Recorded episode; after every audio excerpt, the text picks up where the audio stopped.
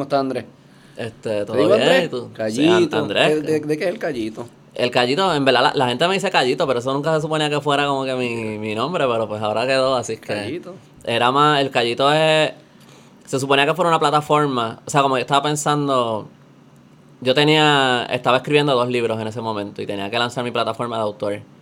Y entonces yo estaba pensando eh, como Pottermore de Harry Potter. Que J.K. Rowling tiene la página como que de los fans de Harry Potter y se llama Pottermore. Ok. Y entonces yo estaba pensando, pues eso el nombre es como una ciudad. Como suena como una ciudad. Si yo estaba pensando, pues yo quiero que mi plataforma sea como un lugar. Porque yo compré un montón de URLs. Yo tenía Andrés Sanfeliu Cruz, tenía Andrés Sanfeliu, Andrés Sanfeliu Autor, cosas, pero eran larguísimos. Y no me gusta tampoco cuando tienes las dos S corridas. Porque entonces hay veces que la gente piensa, ¿es una S o van las dos? de Andrés San. Ajá. Y entonces como que... Le pones un guion y es una mierda, sí. Exacto, y entonces tenía la novela que se llama Mangle, y entonces yo estaba pensando, pues, cuál es el lugar del- del Mangle, como que tratando de pensar así, y entonces llegué al el callito. callito. Callito está cool. Y entonces, sí, está, está cabrón, pero como que yo trato un montón de opciones y esa fue la que se quedó. Es más, si tú ves el primer post de mi página, el logo es con mi, son mis iniciales, Es porque verdad. yo creo que al principio le iba a poner Andrés Sanfelio Cruz al website. Pero es verdad, como que tú, yo di callito. Y ahora que lo dices, sí puedo pensar en un lugar, pero al, al principio pensaba más como una persona, como Canito, Callito, no sé. ah, pues no nunca ha sido un apodo mío. A mí mis panas me dicen Sanfe o mi, o mi familia me dicen Quique, este, pero como que en... en Andrés Quique, ¿por qué? Pues mi nombre es Andrés Enrique. Andrés sí. Enrique. Este, pero como que Callito nunca fue un apodo mío ni nada, fue un nombre para la página. Nuevo. Y la gente empezó cuando me escribían cosas, me decían saludos, Callito. Como que. Y, yo, Callito. y yo, está bien, puñeta, pues ahora Callito. soy el Callito. Este, Con Y. Con Y, de sí. callo. Sí. Te lo escriben con doble L también, me imagino. Me han preguntado, pero eso sería bien asqueroso. Si fuera ¿Callito? Callito con ¿Por qué? un callo del ¿Cómo pie. ¿El callito, callo del pie es con doble L? sí. Sí. Sí, así es que no, pero, pero de ahí sale, de ahí sale el nombre. Pues ahora la gente me dice callito, pues lo he tenido que aceptar, este, pero o sea, no es que me molesta ni nada, pero como que sí es algo que pasó como que accidentalmente, no fue que yo me puse ese nombre ni nada. El callito. Yo te quería preguntar, este... Yo siempre me he preguntado cuando uno, lee los libros de historia o en las clases de historia, todo esto, como que siempre estaba pasando algo. Como que, cabrón, como que esa gente no tenía un día normal y no había gente como que no quería participar de ningún movimiento, ni ninguna guerra, que, que como que había, tenía que haber vida cotidiana, normal, pero como que nunca, eso nunca lo, te lo cuentan. Es que nunca te lo lo saltan, Obviamente no, porque- no- no es un evento, pero para mí eso es lo más interesante. Como Sí. que estaría haciendo una, dos personas como tú y yo de nuestra edad, un lunes feriado hace 200 años. No estarían ahí marchando, ni como que estarían en hangover. Yo tuve una boda anoche, cómo eran las bodas, como que... Es más, eso es lo que a mí me interesa, eso es lo que yo quería aprender contigo. Pues yo pienso que eso es lo más que pasaba. También si tú te fijas en el periodo histórico que, que enseñan, ¿cómo se abre esto? A ver si, a ver si lo puedes descifrar. Ahí, ahí. Este, Salud. Salud. De agua, agua. Este, si tú te fijas, por ejemplo, cuando hablan de los taínos, por ejemplo, eh, lo más que hablan es de la vida cotidiana. ¿Qué no hablan de la resistencia indígena. en lo- como que las clases de historia eso no hablan tanto de la resistencia indígena. Te hablan de, ah, de que este, crecían la yuca y hacían las hamacas y vivían en los bohíos y las mujeres hacían esto y los hombres hacían esto y estaba el cacique. Como que te hablan más de, de la vida cotidiana, de las cosas arqueológicas, las tradiciones. Sí, de los taínos tal vez, sí. Pero Ajá. después no.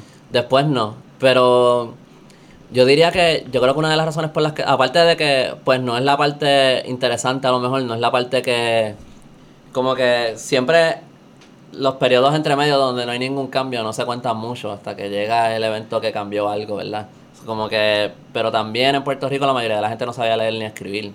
O sea, era algo como que los que sabían leer y escribir eran españoles que venían.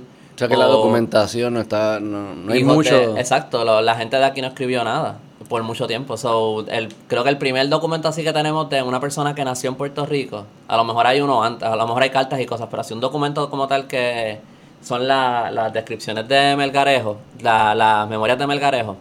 Él fue un gobernador que enviaron de España en mil, fue para 1500 1582 se escribió el documento. Él parece que acababa de llegar a Puerto Rico y él no conocía nada de la isla. Y entonces él contrató a estas dos, buscó a estas dos personas para que sí conocían la isla. este, para que escribieran esa descripción de la isla. Una de esas personas, no recuerdo si la otra también era nativa de Puerto Rico, pero por lo menos uno de ellos era el nieto de Juan Ponce de León, que se llama eh, Juan Ponce García, Juan Ponce de León García y Troche o Juan Ponce García, Juan García Troche y Ponce de León. Siempre me enredo el nombre porque lo es como Ah, bien largo. sí, sí. Este, su papá era García Troche y entonces eh, pues él escribió este libro, este, esta descripción de Puerto Rico y es bien interesante porque él va por todos los, él te va describiendo toda la isla, pero básicamente por la costa, él no habla mucho del interior, pero como que va río por río, como que eh, counterclockwise alrededor Ajá. de la isla y te va contando lo que hay en esa área. Eh, y eso lo escribió pues un puertorriqueño, pero era un puertorriqueño aristócrata, de, tú sabes, descendiente de españoles, él estudió en España, y tú ves ahí en el documento mucho que le estarán viendo los ojos a España y también que está como que abogando para ciertas cosas. Como una de las cosas que se notan, que él parece que está pidiendo es que envíen más esclavos. Porque no había suficiente. Porque él dice que hay mucho oro en los ríos, pero que no tienen esclavos para recogerlos. Pues o sea, los españoles no iban a. Sí, sí, al Ellos río. no, ellos no se iban a arrodillar a ella a recoger pepitas, tenían que traer esclavos, porque Sí. así era la mentalidad de la época. Sí, sí. Este, pero Digo- aparte de eso, y después en el siglo X, en el siglo, perdón, en el siglo XVII, eh, también tenemos una descripción de Puerto Rico que le escribió eh, un, yo creo que él era monje, canónigo, él estaba en el, en el convento de los dominicos, este, eh, que es, es la descripción de San Juan también, perdón, de la isla, él se llamaba Rodrigo de Torres Vargas. Él también después me enteré que era descendiente de Juan Ponce de León. Juan Ponce León es como nuestro Genghis Khan. O sea, todo el mundo era descendiente de ese cabrón. No, yo creo que él no tuvo tantos descendientes, fíjate, pero yo, Ah, creo, ok. como yo creo que su apellido desapareció rápido. Yo no sé si haya gente así que, que todavía tenga el De apellido Ponce de León hoy de día. Porque él tuvo, entiendo que su- él tuvo un hijo y dos hijas. Entiendo que su hijo no tuvo Mm. más hijos, si recuerdo bien. Eh, este Juan Ponce García Troche, él era, él, eh, pues era, su mamá era la hija de Juan Ponce de León. So, el apellido como que fue desapareciendo, parece. Yo no creo que él dejó tantos descendientes. Eh, pero, pues tenemos esos documentos que describen más como que la vida en la isla, pero tiene un lenguaje pues bien, tú sabes, como que bien fancy, bien cargado. Este, más allá de eso, los campesinos no estaban escribiendo nada. Mm. O sea que no. y no había cuentos, mus- eh, no hay- como que no ha descrito cuentos. Hay como más ¿Qué como que pues sabemos, yo por, por lo que yo he leído ahí sabemos más de la vida de ellos, hay, hay, hay cartas, tú sabes, que hablan de cosas y qué sé yo, pero no nada viniendo del punto de vista del, del puertorriqueño como tal, ¿entiendes? No hay un que- diario de un tipo ahí hoy y tal. No, hay, hay veces cosas, pero yo no sé si esto es más, las cosas que yo he leído así, bueno, hay antes también, cuando habían como que pleitos o algo que llevaban a algún campesino de testigo o algo así, pues a veces hay entonces ellos, como que hay veces que hay testimonios de esclavos en cosas... Sí, pero no hay, no hay eh, nada. Como, ¿Y cómo tú te lo imaginarías? Pues, tratando de. Podemos tratar de descifrarlo como. Sabemos las circunstancias. Exacto. Sabemos el psiqui del humano que no es muy distinto. Yo no creo que haya cambiado tanto en, en tan poco tiempo en términos históricos. 100 años no es nada pa, en términos de, de la evolución de un humano. Yo pienso que a lo mejor sí. No en términos de biológico, de que el cerebro Sí, evolucione o algo, pero Sí, sí. yo pensaría que a lo mejor sí porque piénsalo por ejemplo ahora eh, digo estas son cosas que yo digo yo no este pero esto no es mía pero como que yo pienso que ahora uno está mucho más aware a lo mejor de las cosas que uno piensa y eso como que de lo que tú sientes como que ah si estoy deprimido si estoy ansioso como Sí, como sí, que, ¿entiendes? Como cambian que- cosas, pero yo creo que el, el- el instinto humano, lo que está buscando el humano, yo creo que sigue siendo similar, es verdad, como es... eh, si, lo, si lo simplifica de sentirse más bien que mal, ¿verdad? Y bien se siente estar en grupo, Mm. encontrar um, amor, bailar, música, sentir, te- comer, ¿verdad? Si había mucha hambre, pues comí. Como que esos instintos tienen que estar. Y sabemos la precariedad que existe. Sí, como sí. que yo me puedo imaginar... Yo me imagino que en algunas cosas sí. Eh, yo me imagino que en otras no. Este, pero. Sí, por ejemplo, o sea. Pienso que hay que diferenciar mucho. Yo creo que a lo mejor, este. Perdón. Eh, las clases estaban más marcadas antes. mm, Como que tenías los aristócratas, los que tuvieran la- las haciendas, los que fueran, los que tuvieran los atos, como que estas personas bien ricas Y que tenían un montón de terrenos, exacto. ese tipo de cosas. Entonces tenían, habían lo- los campesinos, como que, que eran, no, no es que la clase se llamara campesino, pero como que los que no tenían tierra. Eh, por mucho tiempo en Puerto Rico, solamente ciertas personas tenían derecho a propiedad. Mm. Y entonces el resto de las personas básicamente vivían en terreno como que invadido, como que medio escondido por aquí, por allá, en los montes. O sea, porque la gente tenía. Como que los atos, por ejemplo, eran un terreno como de cuatro millas que le dieron a algunas personas. Era un círculo, como que de cuatro millas. Entonces, Ah, eh, era una legua de diámetro. Entonces, como que mon- montaban un corral en el centro y tenían como que una legua de diámetro alrededor. Pues casi todo eso era bosque, no es que ellos, no es que todo eso era, ellos sabían lo que había pasado pasando en todo allí. Y entonces ellos tenían los, los caballos y eso corriendo, los marcaban y cuando los tenían que buscar, los atos eran los, los, los atos ganaderos, o sea, donde criaban como que ganado y eso. Ajá. Pero ellos los tenían sueltos por ahí salvajes y cuando los necesitaban iban y los cazaban.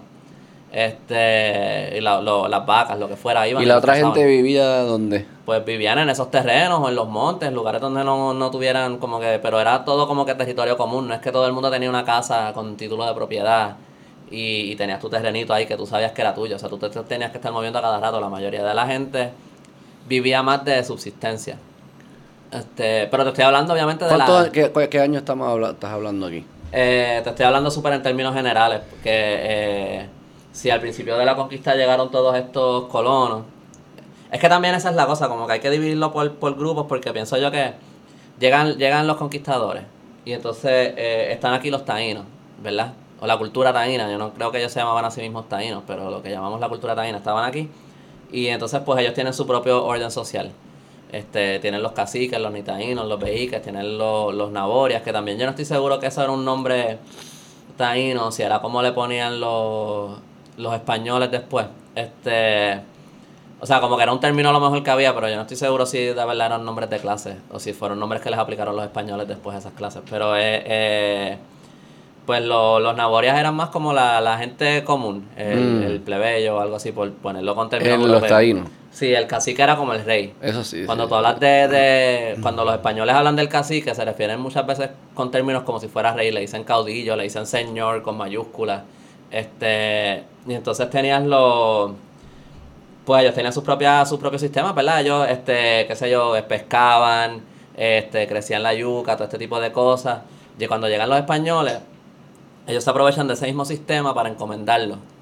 Como, como los naborias son los trabajadores, pues ellos mismos empiezan a, a coger a los caciques y entonces lo- los que encomendaban, porque primero eran esclavizados, después lo encomendaron, era la diferencia es casi mínima, o sea, entre un esclavo y un encomendado, se suponía que les pagaran un salario, pero lo que era como cada nueve meses le daban como una chancleta o algo así, o sea, una estupidez, a Ah, gente sí, que, que andaban descalzos, Mm. que les sirven una chancleta, tú sabes. Sí, sí, sí, sí, sí. Este, pero tenían ciertas protecciones que casi nunca se seguían y qué sé yo.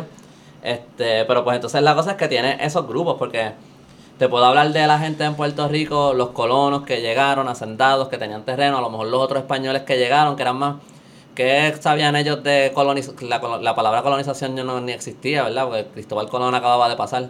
Este, eh, ellos estaban pensando, Sí, fuimos para allá, qué sé yo. mira, yo, yo estoy jodido aquí en España y pues déjame ver si allí me hago un dinerito. Sí, la- bueno, yo. es como que en España la mañoría estaba mal también. Exacto, exacto. Todo el mundo en esa época estaba mal. so, exacto. bien poca so- gente estaba bien. esa es la cosa que, que no es como que... O sea, no, no es, la colonización obviamente fue una cosa brutal, fue una, o sea, de, de, de mala, de como que, de, de, como que salvaje, violenta, mataron un montón de gente, tú sabes, fue una cosa horrible.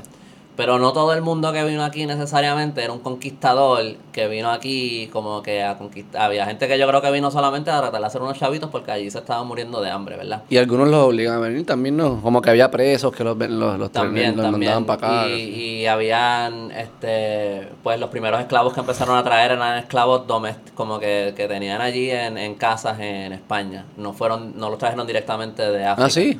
Eran moros o africanos, pero que ya llevaban a lo mejor en, en España unas cuantas generaciones, hablaban español, ese tipo de cosas. So, eh, pues entonces, pues esa es la cosa que si hablamos de cuál era la vida en Puerto Rico en cualquier época, pues uno tiene que estar consciente de que tú tienes a, los a los taínos encomendados, esclavizados, los tienes también peleando en guerra. Este, Sí, hay muchos tipos de vida. Pero vamos a hablar de algunos. A ver, Exacto. ¿cuál- cuál- los taínos no So- documentaban, no había documentación. Que yo sepa, pa- yo, yo siempre, esta es más como una fantasía mía, estaría brutal que en algún momento aparezca que hubo un taíno que, que aprendió a escribir en español o algo y... y- y- Pero no escribían escribía. en, en su idioma tampoco. Hay unas piedras que han encontrado, yo no he leído mucho de eso, que creen que parece que era como un lenguaje escrito, pero no se sabe mucho de, de eso. Las piedras de, del que es de un sacerdote, se me olvida el nombre de él ahora. Hay un arqueólogo que se llama Re- Reniel Rodríguez que las ha estado investigando. Ok. Ya hace poco se confirmó que sí son auténticas, que son de aquí, este, pero más allá de eso entiendo no hay yo- mucho, no hay una biblioteca. no, pero tampoco entiendo que, que o sea, si, si es un lenguaje escrito, no es que nadie sabe leerlo tampoco hoy día, así que... Y este, nadie, ningún español lo descifró, que esté documentado. no, pues, sí, lo- lo- los jeroglifos, los petroglifos que tenemos escritos, como que lo, lo- eso significaban cosas, pero no era un lenguaje escrito como tal, tú sabes, las cosas que escribían en piedras, ese tipo de cosas, pero que eran más dibujos. ¿Y qué hacían ellos? figura ¿Qué hacían los-. Pues quizás va a empezar con los taínos, como cuál era la vida de ellos antes. Digo, no, antes, antes no se sabe mucho. Pues hay, hay cosas que se saben, hay debates con algunas cosas, tú sabes, pero eh, eh, pues los taínos para mí eran, sabes, era una sociedad, eh, yo creo que hay algunas cosas que uno las puede ver como idílicas, tú sabes, como que, ah, mira, y como que, pero no, pero en verdad era una vida como, yo diría que como cualquier otra en el sentido de que, de que tú te tienes que despertar, trabajar, sabes, para comer, para Eso es lo que yo sobrevivir y- digo, esos cuentos no existen. Como que hay un tipo que seguro se despertaba en cojones, puñeta, que era trabajar No es, que los, no es que ahora. los taínos, digo, mi entender, no es que los taínos estaban ahí todo el día chileando en la playa y después se acostaban a dormir, tú sabes, como que ellos tenían que tenían que le- levantarse, tenían que, este, este, este, sé yo, las mujeres cosían las hamacas, este, la, Y que era pescar y cosas y cazar. este, y- sí, lo, lo, aparentemente, por lo que tengo entendido de la división de los roles de género, es que lo- los hombres se dedicaban más a la parte de la pesca y ellos como que hacían el, el ¿cómo se llama? Como que talaban eh, los árboles y eso, preparaban la tierra para la siembra de la yuca, preparaban los montones y eso, pero la, la, la siembra se sembraban en montones. Ah. No se...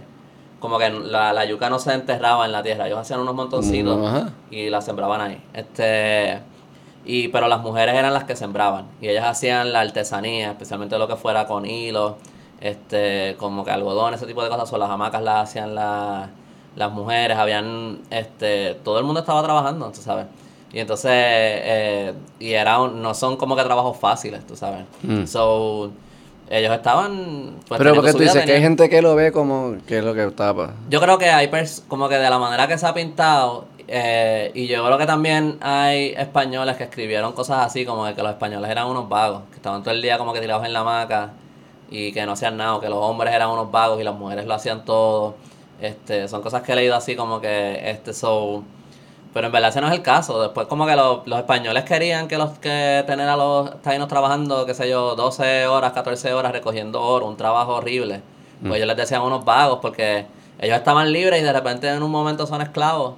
Obviamente ellos no, como que ellos no están felices ahí de que, ah, sí, voy a recoger el oro para ti, No, no, me quitaste claro. mis tierras, me moviste de lugar, mataste a mi esposa, que como que yo no, pues, y se estaban muriendo, o sea, los estaban overworked, no les estaban dando buena comida, obviamente sus defensas estaban bajas, si tú vienes con una enfermedad, obviamente va a matar a los, como que esa idea de que, de que los españoles mataron a los taínos, que de que los españoles no mataron a los taínos porque se murieron por enfermedades, como que es medio para empezar que yo no que yo sepa no sé no tenemos un número de que ah eh, los españoles trajeron la viruela y eso mató a 50% de los taínos o algo así es como que tenemos un dato así eso es algo que se dice pero y que ellos se murieron solamente porque no tenían la inmunidad natural para la enfermedad pero también, o sea, los españoles los estaban abusando. Si tú no duermes, si tú estás todo el día trabajando, si tú casi no comes, ¿qué defensa tú vas a tener por una enfermedad, la que sea?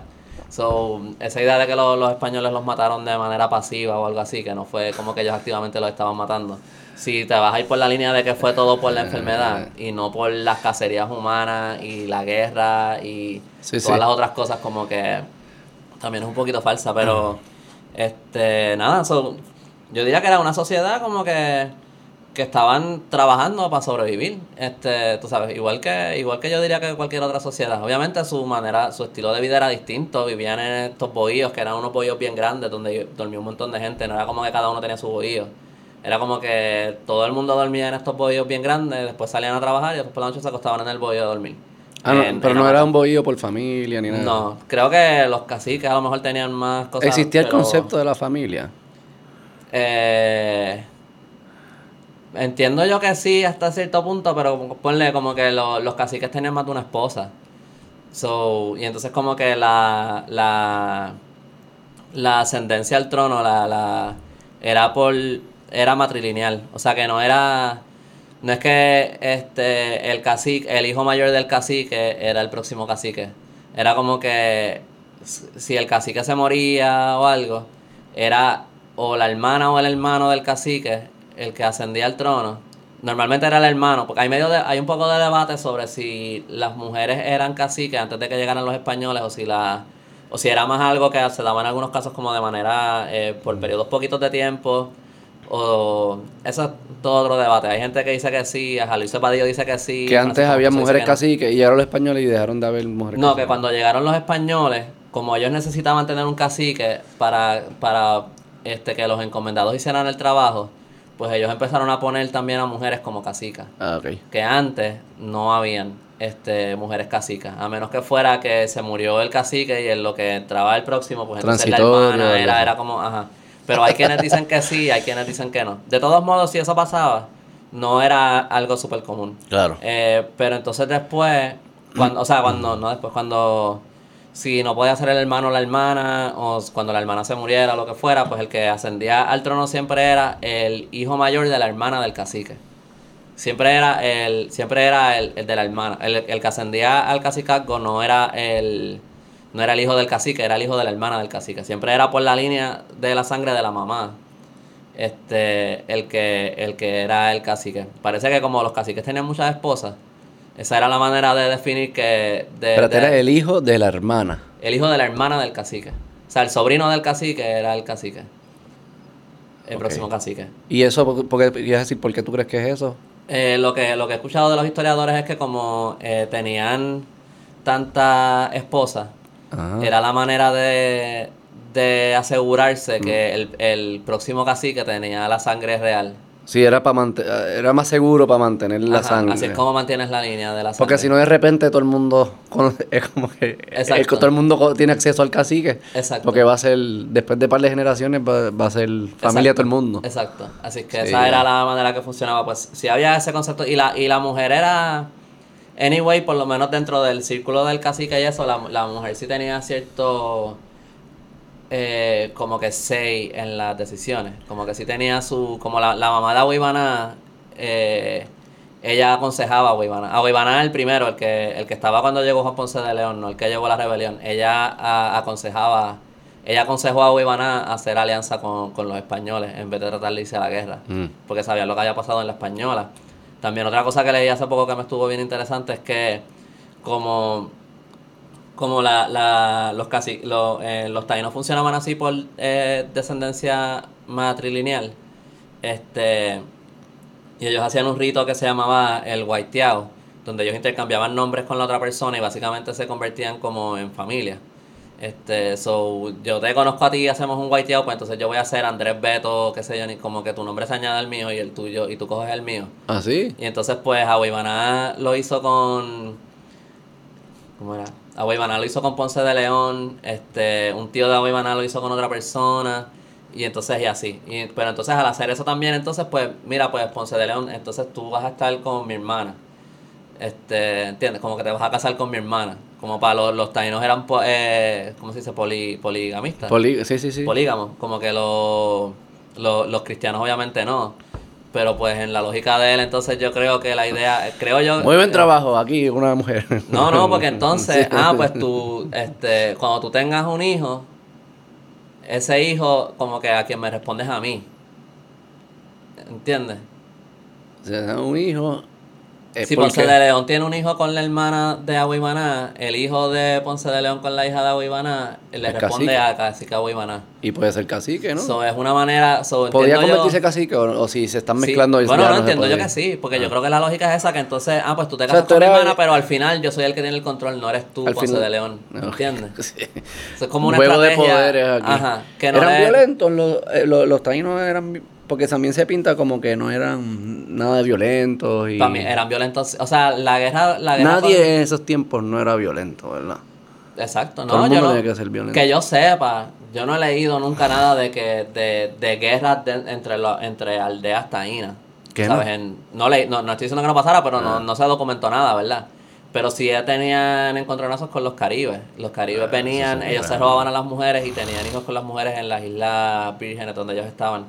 Eh, so, sí habían, o sea, sí habían encuentros bélicos. Este, y cuando llegaron los españoles, hubo, hubo batallas en la española y hubo batallas en Puerto Rico. Y la guerra en Puerto Rico en verdad duró como casi 20 años. O sea, eh, todo el mundo siempre dice que Agua Ivana murió en la batalla de Yahueca en el 1511, que esa es la historia de que un taíno estaba corriendo de lado a otro con, con un guanín y que reflejaba la luz del sol y entonces como los españoles lo vieron, lo mataron con los arcabuces y ahí los 8.000 taínos que estaban peleando contra los 80 españoles se escaparon y que ahí pues básicamente se ganó la guerra.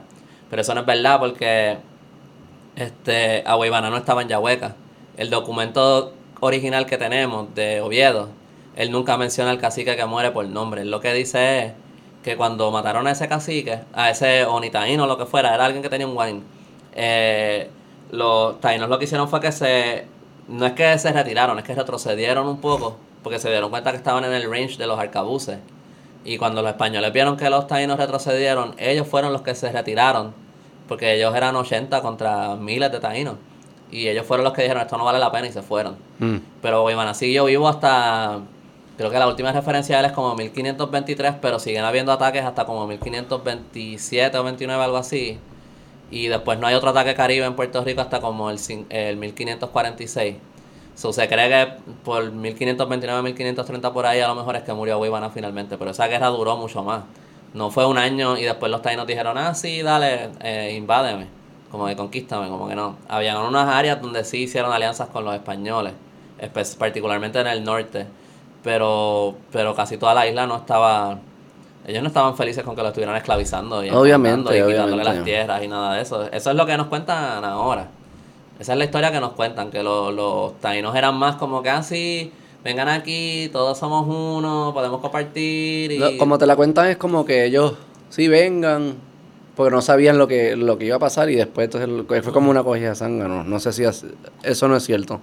Eh, Ellos siempre desde el principio decían, no hay que temerle, este es alguien raro. eh". Yo no creo que esto, por lo menos del lado de Aguibana, es que Aguibana tenía básicamente control sobre casi toda la, o no control, habían, o sea, habían caciques, pero como que la mayoría de los caciques de la isla le respondían a Aguibana, pero había un tramo en el norte que era como desde Loíza, si recuerdo bien hasta, aquí es que siempre se me olvida, si era, creo que Camuy, Eh, no sé por qué siempre, no estoy seguro si era Camuy o Manatí, este, A ver, eso sí. pero había un cantito del norte que no le respondía a Wibana y parece que esos fueron los que se aliaron con Ah, los que más hicieron alianza con, con ah, habían sus propias tensiones políticas aquí en Puerto Rico parece entre los caciques y entonces Pues claro, pero es que exacto normal normal pero yo no creo que nadie pensó yo me imagino que nadie pensó que los españoles iban a- al principio que iban a hacer lo que hicieron tú sabes como que no, eso es- eh, yo no sé. es- es- en esos tiempos como que ver a alguien que es distinto. Esa fue la primera vez que yo ven un, un hombre blanco, ¿verdad? Él, me No sé imagino. si- ponle- O por lo menos esa escala, quizás vieron uno por ahí. no sé si hombres blancos. Era un fantasma, Sí ¿vale? he leído algo de españoles que habían visto a gente blanca. Yo no creo que los taínos eran necesariamente tan oscuros de piel. Porque cuando No, los pero que vieron son rojos se pintaban de achiote y entonces... No, pero me refiero que eh, es la primera vez que veían a alguien que claramente no era ellos. Puede ser, ¿Verdad? pero yo no creo que yo no creo que esa sea tan yo creo No que es más, bueno, yo- no no que no creo que ese sea el factor que, el que impactó, yo creo que es verlos con los barcos bien grandes y las armaduras y las Como aliens. espadas. Como si los, eh, los aliens empiezan a llegar aquí como que... Exacto, con Fuck. caballos y como que Eso tú sabes, eso es No es tan distinto a, a aliens, ¿no? me imagino yo. Como que como ellos saben... Este, ¿cómo, O sea- cómo tú vas a...? Digo, es que sí, que voy a preguntar cómo tú sabes que es un humano. No sabes porque No, yo pienso que tiene dos sabían brazos. o sea, se parece, se parece lo suficiente como para tú decirle ese es un humano. Yo pienso que ellos, ellos sabían Pero- que eran humanos. Pero, o sea, hay gente Pero que también dice- yo creo que lo estamos analizando con la perspectiva de, de estos tiempos. O sea, como estoy tratando de, posicionarme ahí, estoy ahí en la más acá, en, un, en ¿por dónde entraron los españoles? Por San Juan. Eh, no, por... Eso es todo otro debate, pero el, el, este... En verdad, técnicamente, el primer lugar en Puerto Rico que llegó Cristóbal Colón no es donde, o sea, y esto, esto no es, esto es objetivo, esto no es opinión. El primer lugar en Puerto Rico que llegó eh, Cristóbal Colón fue Vieques. Ok, pues yo estoy en Vieques, Este- la maca ahí más, tirando semillitas, después de un día largo de trabajo, qué sé yo qué, y de repente llegan estas cosas, estos botes, como tú dices, ¿cuántos llegan? ¿En tres al principio? No, en, a Puerto Rico, acuérdate que fue el segundo viaje, los tres barcos fueron el primer viaje. En Yo el sé. segundo no me acuerdo cuántos eran. Pero el eran par más. de barcos. Pero a Puerto Rico no fue la Pinta, la Niña y la Santa María. ¿Fueron cuántos barcos? Un montón. Así como Game of Thrones, cuando llegan así... O sea, ya, ya, ya. Cristóbal Colón llegó a España y les dijo, mira que hay un cojón de tierra. Este, Pues estás y tirado ahí- y ves todos esos barcos. Como, y, Ujú. y para ellos barcos, pues ellos tenían, si tenían, e- esa escala de, de construcción no, no la habían nunca visto. Un taino, ¿verdad? exacto. Como que es un barco, que es como ver un par de, llegan 100 naves espaciales, así, y, y se parece algo a ti, pero como que son cosas que tú nunca has visto ni te has imaginado. Digo, quién sabe si se me pero como que son cosas bien, bien raras. Sí. Asumir que es parte, que, ah, esta gente es igual que yo, Ujú. No es obvio, para mí no es obvio. Yo, yo pienso que hay, hay, si hay unas, eh, hay una historia que creo que es eh, eh, Fray Ramón Pane. Fray Ramón Pane fue el que documentó lo, lo que sabemos de la mitología. Bueno, nosotros le decimos mitología hoy día, para ellos eran las creencias, la- las creencias taínas religiosas. Este, entiendo que es el que escribió que había una.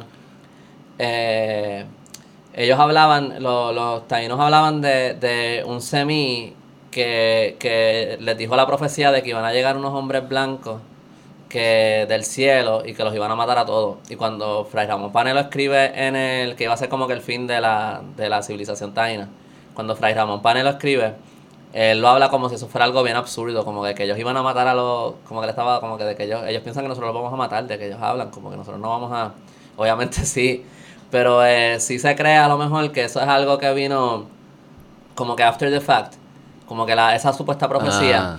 que no Pero es que ¿de de dónde verdad- surge esa profecía? pues, pues, Pero eso eh, si- era un todo- español te la contó, ¿no? Porque no. el español la contó, pero que no, pero que quiere decir que si tú no tienes libros escritos documentando, no es como que un sea- cacique escribió hace 50 años que van a venir unos españoles, eso es tradición oral, o alguien, so, eso yo pienso que va Yo imagino que eso es un, oportunista también. Este, no, estás- pero Fray Ramón Pane era un tipo que No, no, de, tenía- de, del- de algún taíno, como que dijo, ah, yo siempre. Como el pana que dice, ah, yo siempre te lo dije, no, que no, esto no, le no, es- pasar. no, no era el, el cacique, yo creo que ya estaba hasta muerto, ¿no? En- o sea, si No, pero el, el, que- el, el- ¿cómo que se llama? El, español que lo escribió Ajá. está diciendo que él había escuchado que, que en los taínos había uno, un cuento de Ajá. que eso iba a pasar, de que Ajá. eso es lo que, ¿verdad? Ajá. Y lo que pienso que quizás sí existía, pero pienso que eso fue un, ta- un taíno que estaba diciendo, ah, yo te lo dije y se empezó a creer. ¿no Puede, ser, no lo había pensado de esa manera. Aparte pero de lo que yo, como que lo que yo quería hablar de eso de cómo era el día a día, qué sé yo, es yo, estas personas no pueden ser tan distintas a nosotros. Estoy seguro que había un oportunista, había un cabrón, había un vago, había un genio, había un buen. Entonces, como que igual que la sociedad hoy en día, puesto en esos lugares, obviamente se sabía menos cosas y las culturas eran distintas por, el- por las circunstancias. Pero que las mismas cosas que pasan hoy en día, estoy seguro que, que, que pasan, Sí, que pasaban sí. allá. No, yo Eh, lo los que personajes es que- deben ser bien similares. Sí, no, yo lo que quería decir es que yo no sé si a lo mejor al principio a lo mejor a algunos indígenas o algo así les pasó por la mente que esto a lo mejor son unos dioses o algo así, los españoles, o que eran... Yo creo que no tomó mucho para que ellos se dieran cuenta que en Ah. verdad eran como que humanos. Porque esa idea, en la historia por ejemplo de Salcedo, Es verdad, yo no, no es como que esa idea de que ellos lo ahogaron para probar que era mortal o algo así, como que eso es falso porque ya lo en, en la española ya habían matado un Ya españoles. se habían muerto españoles. Sí, ya los habían visto como que se si eso pasó, que a lo mejor es una es posible que sea una leyenda que ni siquiera de verdad pasó. eh, porque también eh, Oviedo es el que lo escribe y él también cuenta un, un evento idéntico en la española que pasó antes. Que también los, los taínos y que ahogaron a un español para probar que era mortal y qué sé yo. Este, que pero si eso pasó, que fue más como una declaración de guerra y no un... ¿Entiendes? Como que yo no creo que, que los taínos de verdad, yo creo que como tú dices que no eran tan distintos a nosotros, yo creo que yo no creo que toma mucho para que tú digas, ah, estos estos son humanos, pero tienen una tecnología más como que tienen tienen unas Más avanzada en herramientas ciertas áreas. tienen sí, unas sí. herramientas que nosotros no tenemos. Este, como que tienen estos barcos inmensos con estas velas este que pueden cruzar navegar distancias más largas. Ahora, yo también, yo no sé a lo mejor, porque si había contacto entre otras culturas, yo me pregunto si habían como que este aztecas viniendo a, ¿entiendes? Como que ellos tenían unas civilizaciones brutales y a lo mejor los taínos sí sabían de estas otras civilizaciones super cabronas indígenas que habían en América. Sí, tú, ¿había este, contacto? No se sabe. Entiendo yo que había cierto contacto, yo no sé cuán, cuán, cuán regular era. Los aztecas navegaban así de Yo he leído cosas, yo he leído cosas así como que más de evidencia arqueológica aquí y allá, no entiendo que es mucho. Pero yo entiendo que básicamente se asume que sí. Ahora yo no, porque por ejemplo los guanines no se producían en Puerto Rico. Como que, porque el guanín era una aleación de, de ¿Qué es lo que es el guanín que lo mencionaste? El, el, el medallón que usaban los, los, los, los caciques. Eh, eso era una, pero el guanín también era el material del que se hacía. Y eso era una aleación de eh, plata, oro y bronce. Y entonces, eh, eso no se podía hacer en Puerto Rico porque aquí no tenían la tecnología de fundir eh, metal. Ellos sí este, preparaban metal este, con... ¿Y de dónde venía, sabes? Pues de Sudamérica. O sea que había comercio, había... Había, algo. Ajá. De Venezuela o algo así. Sí, las canoas, las piraguas este, indígenas, eso navegaba a unas distancias brutales. O sea que yo no sé, por eso es que yo digo que yo no sé en verdad cuánto de verdad ellos, si ellos de verdad vieron un, un, barco español, si ellos de verdad dijeron esto es un alien, o si ellos dijeron, bueno, esto es una, ellos tienen una tecnología bien avanzada, o más, o qué sé yo, como tienen ciertas cosas que nosotros no tenemos, pero no necesariamente pensaron esto es un extraterrestre. Sí, no sé, no, no sé lo que pensaba, pero si me, si, me dicen, pero... pero para mí no es tan obvio, para mí no es tan obvio, sí me puedo imaginar como que, fuck, ¿qué es esto? Así me lo puedo imaginar sí, no, definitivamente. Sí, es bien raro. Y quizás algún quizá alguna gente sí lo había visto, pero me imagino. Eso es lo otro, como que hoy en día, hoy en día lo que ve uno probablemente lo vio todo el mundo. Allá, ¿no? Como que quizás un tipo vio esto, lo, lo del intercambio con los de Venezuela, lo que fuese. Pero no quiere decir que todo el mundo lo vio, porque no, no, se reproducían fotos ni. Sí, no, definitivamente. No, y que también yo, yo sí pienso que fue, que tiene que haber sido bien. Que se tienen que haber asustado, pal. Especialmente cuando primero llegaron como que a las Bahamas, por allí, los o sea, después se va regando la voz y qué sé yo, pero como que yo me imagino que esos primeros contactos fueron... ¿Cómo se riega la voz así? Como el intercambio que tú dices. Sí, sí, pero que, pero que sí, no, que definitivamente fue bien impactante. Y yo me imagino que a lo mejor al principio sí hubo un shock y pensaron, estos son... pero, dioses también, sí, en verdad. Sí, pero que yo creo que fue rápido en lo que, la gente... Mira, bájale, esto, esto es... pero el que se quiere creer que es un dios también es bien difícil de convencerle que no lo es. Como, sí, full. Como los que creen en los, reptilianos, en los reptilianos y esas sí, y en todas, en mil cosas. Las religiones también. No, Exacto. De seguro lo, lo mataba, hacían el cuento este que lo, que lo hundían y se moría y decía, no, pero el espíritu se fue para... Como que, ok, pues, ya entonces... Sí habría como que pensar, y esto se podría ver a través de la historia a lo mejor, o sea, a lo mejor en distintos momentos es distinto, pero como que si tú lo quieres comparar eso con ahora, yo creo que hay algo bien reciente que es como que como los algoritmos en las redes sociales te dividen las conversaciones. So, por ejemplo, eh, yo estaba hablando con... Bueno, es que esto ya sería más entrar en política, pero como que... Puedes entrar, pero si quieres entrar en política. Sí, no, pero Es, para un punto que lo, Siente, Siéntete ah, cómodo no, sí, sí, pero lo, que, lo que quiero decir es que lo voy a decir no tanto por hacer un argumento político, es por como que... Eh, estaba hablando con alguien en la oficina y entonces eh, habla de que es una persona que, que es estadista, ¿verdad? Y yo no voy a entrar en un, en un debate del estatus ni nada con esta persona, pero como que... Y entonces eh, habla de que, ah, que este, critican mucho a, a Ricky Rosselló, pero que él es la única persona que ahora mismo está en DC de verdad luchando por la estadidad. En, en, para Puerto Rico, ¿verdad? y entonces yo, yo dije como que, ah, ¿verdad? Porque yo he escuchado que ellos allí no están haciendo mucho y entonces esta persona me dice, ah, pues este, tienes, que, tienes que leer más. Y ahí yo pensé como que cuando me dijo eso, como que en verdad las redes sociales están, están llevando a la gente por dos canales completamente distintos, porque desde su premisa original hasta el final de lo que dijo, todo eso es completamente contrario a todo lo que yo veo y escucho en las redes, o sea, de que los cabilderos no están haciendo nada allí, este que hasta la premisa de que, de que a Ricardo Rosselló lo, lo votaron por solamente decir cosas inmorales o algo así, no porque dejó a un montón de gente morir en María y después se estaba burlando de ellos o algo, tú sabes, como que desde la premisa original hasta el final de la conversación es como que son dos idiomas completamente distintos. Y entonces yo me pregunto, antes de que hubieran las redes sociales, si aunque hubieran diferencias de opinión, de la única manera que tú llevabas, de- como que a lo mejor llegabas más a formar tus opiniones, eran conversaciones con personas eh, frente a frente, fuera con tu familia, fuera, qué sé yo, jangueando por ahí con panas o lo que fuera, era más en comunidad. O sea, a lo mejor esas diferencias de opinión no eran tan drásticas. A lo mejor había más, ¿entiendes? Como que a lo mejor dentro de los mismos de los mismos culturas indígenas, a lo mejor dentro de una aldea y otra sí habían unas cosas, ¿verdad? Porque Había algo como, como comunicadores, como algún tipo de... estaban los beíques y estaban los caciques, que ellos los caciques eran los que se comunicaban con los dioses y estaban los beíques que eran como que los médicos brujos, los y lo que le comunicaban a la gente. Y estaban los areitos, que era como que donde ellos contaban las historias de las aldeas y eso. O sea, no, no estoy... ¿Tú crees que la tendencia entonces es... Porque si miramos más hace 50 años, que había tres canales de televisión o lo que fuese, pues sí, como que todo el mundo tenía más o menos la, la misma idea.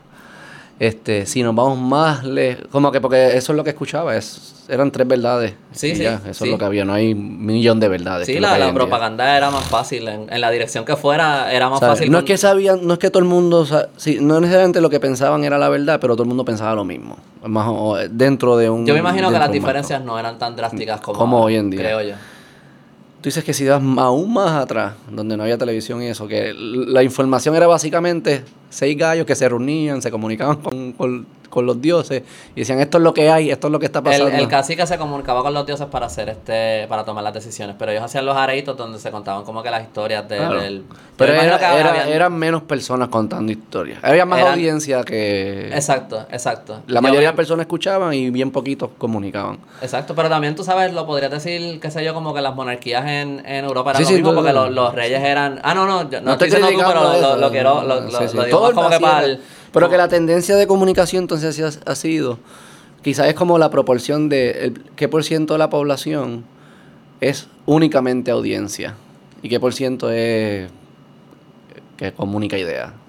Y, Mm. y- y el- el- según el tiempo ha pasado, esos por cientos cam- están cambiando a que hoy en día bien poco por ciento es solo audiencia. Hay Sí. casi todo el mundo es audiencia y comunicador de ideas. En el pasado Sí. era eran seis que comunicaban Sí. ideas y todos los demás escuchaban Sí. y seguían la idea. Pero yo lo que veo que es el, el problema ahora, como digo, no, eh, vamos a decirlo de otra manera, como que, eh, ah, no, había visto el mono sacando el dedo. Este, este, este, no que, que Los monos- pero él no sabe que está sacando el dedo, ¿entiendes? no, se lo tallaron ahí, este, No, pero para él no significa nada, ¿entiendes? sí, Él está alzando un dedo. exacto. Tú le exacto. estás, estás imponiendo tus valores en el mono. Tienes razón, tienes razón. No, que yo pienso que la, la internet es algo bien reciente, como que en 20 años, y yo pienso que todavía la humanidad no sabe qué hacer, cómo manejarlo. No sabemos qué hacer. Y, y las opiniones son... Yo me imagino que, que a lo mejor siempre hubo la misma cantidad de gente que no estaba de acuerdo con otra cantidad de gente, ¿verdad? Porque todo el mundo piensa distinto sí, y, y probablemente. eso pasa. Pero yo veo que las diferencias son tan drásticas que hay veces que, que es difícil hasta... Si, si no llegan al punto de que te están cancelando, porque a veces son hasta por estupideces, porque ofendiste a los... eh, hay veces que tú ves que ofendiste a gente que es como que, pero eso no es una persona... O sea, que no estoy hablando de una minoría o algo así, o de un grupo marginado o algo, como que está este, ofendiendo a las personas que creen en que el planeta es plano o algo así, como que... que- Ajá. pero como que... eh, como que hay veces que es como que si no, si no llega a ese punto y, y haya cierto diálogo, en verdad no se puede casi tener un diálogo porque la, desde la premisa hasta el final es completamente distinto a lo que la gente piensa y no hay manera de, de conectar a veces. Pero en- lo que estamos hablando nivel. antes de grabar es lo que es se está es la subjetividad de la vida. Como que Mm. todo el mundo vive su como si viviera en un mundo único, Exacto. con su información, con su idea en su mente y Pero como esa que se, subjetividad se ha vuelto bien extrema. y peligrosa, porque entonces sí.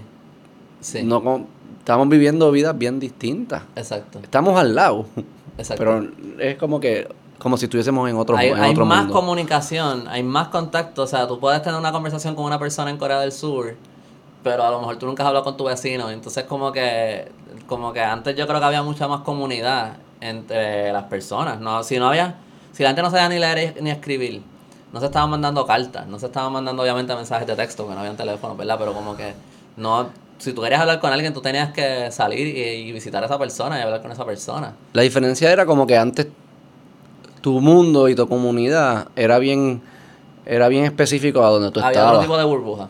Era otro tipo de Exacto. burbuja. Era donde estuviesen, no hay más Sí. nada. Sí.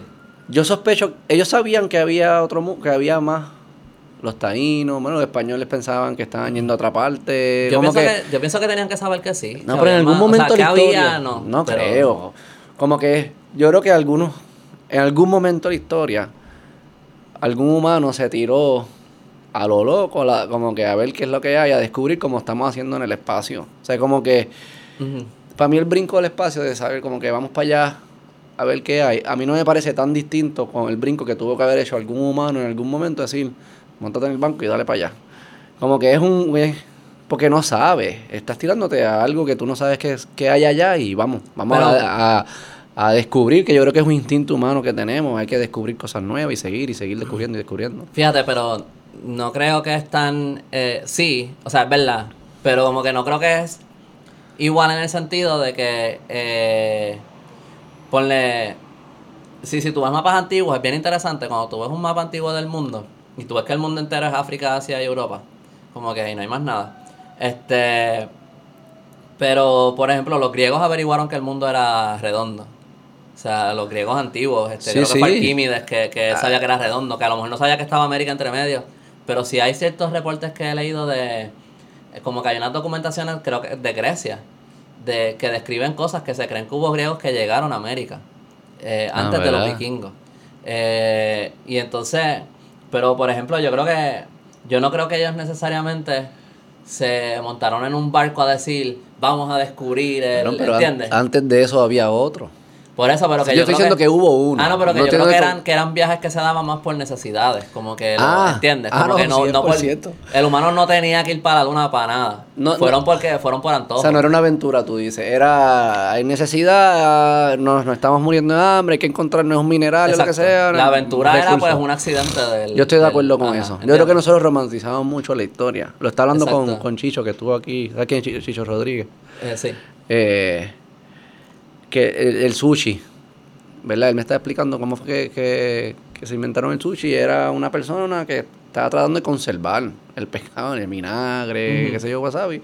Y eso fue lo que salió. Entonces tú miras para atrás y dices, diablo, ese tipo, qué buen chef, se inventó el sushi. Cabrón, él estaba tratando de conservar el pescado, él no estaba tratando de... El bacalao era algo que comían los marineros, era una manera de preservar el... Como que lo, lo- hay muchas cosas que son comida ahora queso, que era que manera de preservar igual. cosas, ¿no? Eran- Mucho es preservar. Pero yo creo que también, como que por nuestra parte genética biológica, lo que se codifica como placer, algo que te gusta y no te gusta, yo creo que está altamente asociado a que era algo que antes ayudaba para sobrevivir. O Exacto. sea, como que ah, si tú te preguntas por qué me gusta, por qué me gusta esto, yo siempre me pregunto por qué me gusta. Yo no escojo que me gustan, a mí me, me gustan. Sí, pero así. a mí me gustan los, los macarrones craft, pero eso no es... Es un cavernícola nunca... ¿Por qué será? A mí me gustan todavía también. Yo pensé que yo iba. Tengo un hijo y yo siempre me como, me como. Ya yo no, ya yo no, no, pero de vez en cuando paso por el supermercado. Y, y compro uno. No, pero debe trato de ser, nunca... debe ser mucho sal. O sea, tiene Sí, que tener sí. elementos. ¿Y qué, qué significa la sal en nuestra codificación? Eh, conservación. ¿verdad? Algo que está Sí, sí. preservado. A saber rico. Si está soso era peligroso porque quizás era muy natural, no estaba preservado. Mm. Todas esas cosas yo creo que, Es estoy verdad, seguro que es están verdad. codificadas de alguna forma. Sí. Por eso como comer un montón de chocolate y eso como que antes, si tú veías un montón de frutas que estaban este maduras, ricas, qué sé yo qué, tú las comías todas. Eso de como que ah, voy a guardarlas para mañana, no, tú te comías todo de cantazo. Lo que pasa es que no no había una no había una abundancia como que podías hacerlo todos los días. ¿verdad? Nunca habíamos estado expuestos a la abundancia que tenemos que tenemos hoy en día de que tú puedes comer Bueno, tú todo puedes ir al tú supermercado, tú quieras. puedes ir al supermercado y caminar tres filas y, y ya tienes toda la comida y ya. Chocolate, chocolate, Tú no tienes que salir, crecerla. si tú quieres comerte carne, tú tienes que ir y matar al animal. y- Claro. Como que yo pienso que eso tiene algo con, con el respeto que alguien le tiene a la vida. Como que si, si, si tú tienes que ir y matar el, Sí, el búfalo o lo que sea, como que tú no vas a matar tantos búfalos. coño, Como que Eso dicen que, que, que- porque hoy en día también están los movimientos que son anti de como ve- de veganos y qué sé yo. Este pero que yo escucho como que la gente que más que respetan a los los que cazan, respetan, hacen un ritual que creo era similar a lo que hacían, no sé si los taínos también o hay- yo sé que los los No sé, los indígenas de Estados Unidos Ajá. hacían, creo que eran los Comanches, que hacían unos rituales, cuando mataban al bison y eso, se hacía un ritual de agradecimiento, de que esto es vida. Sí, yo puedo vivir por, por ti, gracias, animal. Y por eso también eran como, no sé si eran dioses, pero eran figuras importantes en sus artes y lo que fuese. Yo creo que también averiguaron que si mataban muchos se quedaban sin comida, porque hubo muchos animales como que de, del Ice Age y cosas, no del Ice Age, pero como que estos animales bien, estos mamíferos inmensos, que cuando llegaban los humanos a los lugares, como que los- esos animales se extinguían eventualmente. O sea, yo creo que después de Lo muchas, muchas generaciones ellos dijeron, diablo, hay que cogerlo suave con... Para con-". conservar y lo que Sí, que yo creo que también esa apreciación viene both ways, como que si tú aprendes a agradecer esta comida, porque tú sabes que tú mismo la puedes acabar. Mm. Digo, estoy yo asumiendo, pero Sí, yo sí. creo que, que a través de muchas, muchas cientos de años tú vas aprendiendo, diablo, como que hay que cogerlo suave con lo que con lo que uno caza y eso. Bueno, eso es lo que dicen con los, pe con los peces, hacen eso, ¿no? Que, que hay una red, lo de veda, para que pueda Ujú. crecer y que se... Sí. ¿Por qué tú crees que los, los taínos, y creo que también los aztecas y los incas, que están avanzados en, en otras cosas, pero militarmente no estábamos, no, está- no, no estábamos, yo no, no soy de, whatever, no, no estaban eh, tan avanzados como los europeos. Hay un, hay un libro bien interesante que se llama Guns, Germs and Steel. Ah, Te- yo te- lo- sí te- lo he leído, sí. Yo no me lo he leído entero, voy a ser 100% honesto. Yo, Yo he he leído leído. parte. Hice la premisa pero, también. Ajá, pero a mí eso me está bien interesante esa idea de que, pues, en, aquí no habían mamíferos para cazar ni nada, tú sabes, ellos pescaban. Este, los taínos tenían macanas, tenían arco y flechas, tenían armas que les funcionaban para lo que ellos necesitaban, pero ellos no necesitaban un rifle para nada. Claro, Porque ellos necesitaban un rifle. claro. Pero lo, lo- tampoco los españoles tenían las armas más avanzadas del mundo. O sea, lo- las arcabuces no funcionaban súper bien. Un- en lo que un eh, español eh, disparaba una bala del arcabuz y se ponía a recargar y toda mierda y trataba de apuntar de nuevo y eso no era muy accurate tampoco. Ya los, los taínos te habían disparado un, un montón de flechas. Yo en verdad no creo que las armas fueron que las armas eh, españolas de verdad eran mucho más avanzadas que las taínas. Yo no creo que esa fue la diferencia militar en la guerra. Eh, una espada versus una macana. En verdad, yo no. Como que una espada no es tan fácil enterrar. Como que una macana en la cabeza yo creo que funciona mejor. Pero ellos tenían, lo- los españoles sí tenían lo de protección. Sí, pero imagínate en el trópico. Cargar con todo eso. No, no, por eso yo, yo no estoy juzgando Ah. que no lo tenían. No, no, no, pero que- no, no, no, que lo que estoy diciendo es que yo, esas cosas yo no creo que eran tan ventajosas. ¿Y qué tú crees que fue la Rico, Porque diferencia? era, era difícil moverte con todo eso. Los, españ- los perros eran una de las cosas. Los, eh, los, los, los, los españoles entrenaban perros en Europa para cazar osos y jabalíes. Mm. Esa fue una de las armas más, más mejores que ellos tenían. Como que ellos la soltaban ahí en los bosques, lo- los perros, y eso comía taíno. O sea, este era un perro casi el- que pesaba lo mismo que un taíno. Y, y ¿Cuánto medían los taínos? pues no eran tan grandes Cinco aparentemente. dos, algo así. A lo mejor me, yo, yo no soy tan alto, a lo mejor medían lo mismo que yo. Sí, yo sé, y Este, antes todo el mundo era más bajito y más Sí, liviano. y tampoco es que estaban comiendo McDonald's todos los días, tú sabes. Pero, eh, pero yo en verdad, esta es opinión mía. Yo pienso que la diferencia más grande fue los barcos. Porque yo pienso, si tú piensas como en la Guerra Fría, por ejemplo, Rusia y Estados Unidos nunca se van a explotar porque ninguno quiere, el otro le puede tirar también una bomba atómica, ¿verdad? Una bomba nuclear. Eh, en Estados Unidos también, por ejemplo, ¿cuántas veces ha habido un ataque eh, a Estados Unidos? A 9-11, pero son Pearl Harbor en O sea, no ha Hawái. habido una guerra. Además de la civil, no ha habido una No, guerra. no hay como que invasiones así que tú puedas contar foráneas a Estados Unidos. Estados Unidos está bien relax ahí, como que ellos no tienen miedo de que, de que alguien los vaya a atacar en su territorio. Ellos atacan en otros lugares. Mm. Pues los taínos no podían cruzar a España. ¿Entiendes? Y los, tu- los ¿Por qué no podían- podían cruzar España? ¿Cómo ellos iban a llegar? Las canoas no iban a llegar hasta... No, pero ¿por qué no hicieron el barco? Eso es lo que... Más la pregunta es ¿por qué? Ah, porque no tenían la necesidad antes, ¿entiendes? Pero como ¿Y que... por qué los españoles sí tenían la necesidad? O los europeos.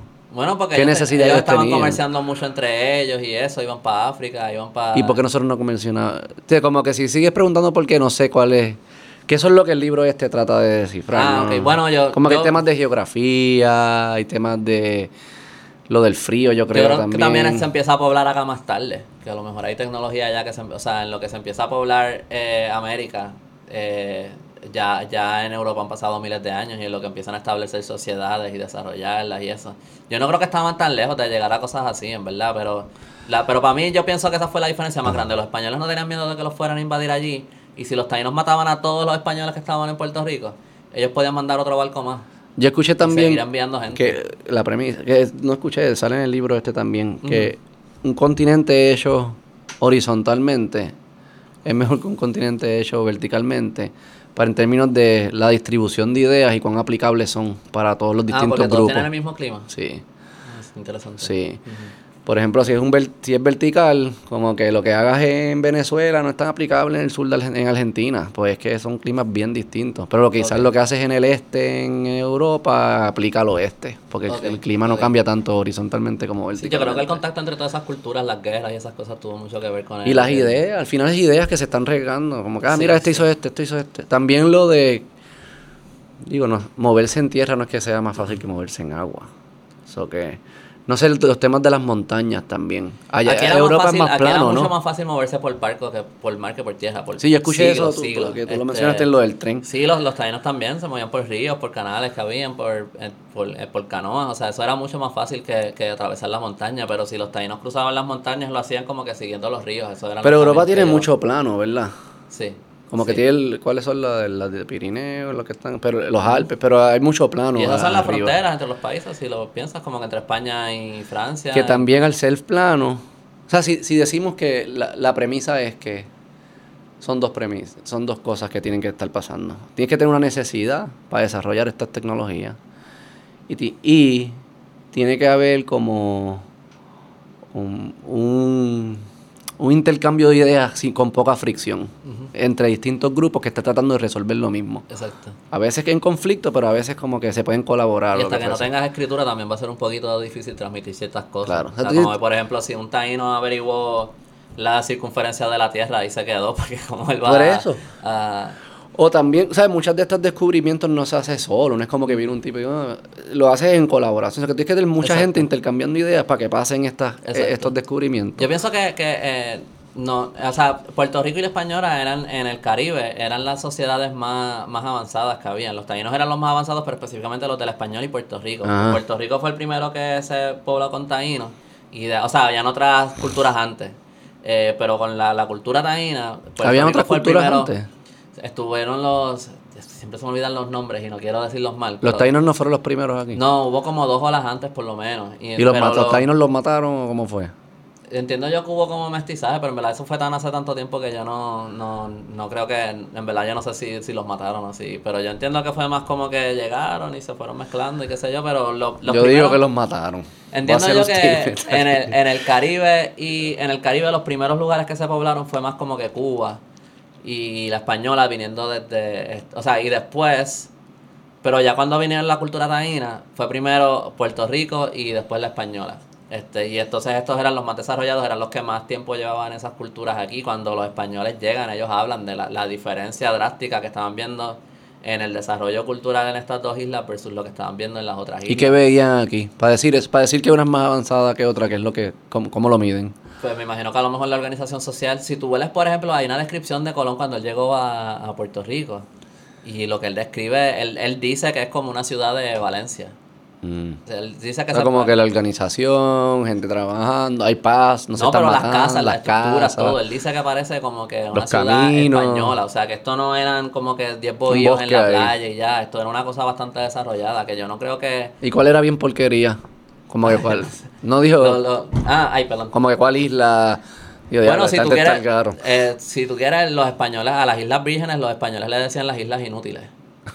este, ahí estaban los caribes, ellos siguieron por más tiempo. Y yo creo que porque pues no habían ríos y cosas, a lo mejor no lo veían tan... tan Y no había eran- oro, a lo mejor porque no habían, si no hay ríos para sacar oro. Pero ellos le decían las Islas Inútiles, que eso a mí siempre me da risa. Y eran como más salvajes. Los, caribes eran más, más violentos, pero los taínos hicieron alianza con los caribes para la- llevar la resistencia indígena este, en Puerto Rico y en la española y todo eso. So, ellos, este, bueno, no sé si. Sí, en la española. En verdad no sé si eso, si eso pasó así mismo en la española, no, no debería decir eso porque no estoy seguro. Pero en Puerto Rico, por lo menos, Aguibaná hizo alianza con los caribes y se llevaron un montón de ataques aquí este, a base de esa alianza. Se estaban refugiando en Guadalupe mayormente. Después a todos esos de Guadalupe los movieron a Dominica. Mm. En algún momento, como en el siglo XVIII creo que fue, a todos los caribes que sobrevivían los pusieron todos en Dominica y esa y eso ellos todavía están allí. Este y pues ya eso pues hubo mucha mezcla con los taínos, o sea, es otra cultura, pero hay mucho hubo mucha mezcla entre los dos. Que by the way, los caribes no se llamaban caribes, les sigo diciendo así, este, eran los calinagos, se llamaban. O sea, Calinagos. Caribe, caribe les decían los españoles, porque eso viene de caníbal. Ellos empezaron a, escucharon, ¿Qué? no, perdón, había la palabra que escuchaban cariba, caníbal, lo escriben distinto. Y parece que de esa misma palabra que ellos estaban escuchando de los taínos, que no sé cuál era, ellos sacan, sale la palabra caribe y la palabra caníbal también sale todo de Todos los los- caribes eran... eran eso, era lo se que dice. decían yo. Yo no sé, yo mientras más he leído, parece que sí a lo mejor había cierto canibalismo ritual de vez en cuando, pero no estoy 100% seguro de esto porque hay como un poco Pero era de más como ritual, no era como que... Hay un documento de... Los martes yo como... Sí, Bueno, hay un documento de alguien que decía sí, ellos, porque ellos tenían una cosa de que a los muertos como que guardaban como unos huesos o algo que los colgaban en sus casas. Ah. Y entonces parece que los españoles vieron eso y dijeron que eran caníbales. Y hubo un tipo que dijo, si ellos fueran caníbales, aquí no ha- habrían demasiado, como que los huesos no cabrían, eh, como que no hay suficientes Claro. restos como para de verdad decir que son caníbales. O hay quienes dicen que los españoles decían que eran caníbales para justificar eh, esclavizarlos a ellos, porque como a los taínos no los podían esclavizar, pues a los... Si eso es pues, verdad, como que... Como que hasta en tu mente hay una jerarquía, dice como que esclavizaron a los caribes. Eh, Exacto. no está tan... Y Esos una- tipos eran unos locos que. Exacto. Y hay una cosa bien interesante que dice Alice Padillo, que él dice que lo- los caribes era más un término de criminalización como sería decir terrorista hoy día. Porque aunque se estaba la cultura calinago, que cuando los españoles decían caribe, muchas veces también se estaban refiriendo a los taínos cuando ellos se estaban rebelando. Porque cuando hay eh, ataques en Puerto Rico, luego de la batalla de Yahueca, a los a lo, como que siempre los que están liderando son caciques taínos, como Guibanao o cosas así, pero entonces eh, son como que los caciques taínos liderando un montón de caribes. Y él dice, pues obviamente tenía que haber taínos y caribes, este, pero le dicen caribe a todos, es como que si tú eras rebelde, eras caribe. Antes de que los españoles conquistaran Puerto Rico, también le decían que era tierra caribe. Todo lo que no era de ellos, le llamaban caribe. Pero también hay que tener cuidado, como por ejemplo, ahí me, me encojono hoy en día cuando dicen, ah, los puertorriqueños son así o hacen esto. Ah, a mí no me gusta eso.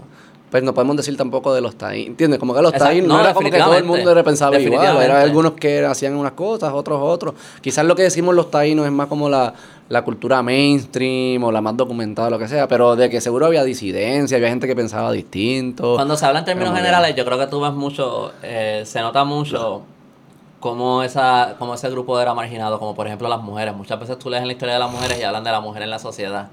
No hablan de Juana Pérez o qué sé yo, como no hablan de gente específica. ¿entiendes? Es La, la mujer en la sociedad y su rol, y ella hacía esto y hacía lo otro, y era una fajona, o era qué sé yo, pero siempre en términos generales. Eso tú ves que no se documentó lo que en aquella época no, Sí, no, le- no hay individuos. no, no la- son no- un grupo, eh, son todos los que escribieron la historia, por lo menos, no valoraban tanto a la mujer como para de verdad dedicarle el tiempo que se merecían, diría yo. Como que en, en la historia y darle su lugar. Este, so. Sí, no sé, pero. Eh, eh, pues eso es. Pues, por eso para mí es como que complicado hablar de la.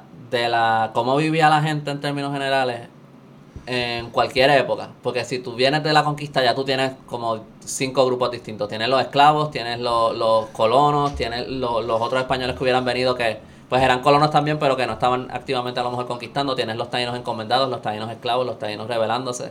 Hay muchos estilos de vida distintos. Mm, sí. So, yo Era un que- poco más como para tratar de descifrar esa pregunta de, de por qué, por qué de la cultura taína surgió, no surgieron algunas tecnologías y surgieron otras. Como que yo estaba tratando de entender cómo era la vida de ellos, porque al final lo- las tecnologías que surgen, como tú bien dijiste, son resultados a unas necesidades.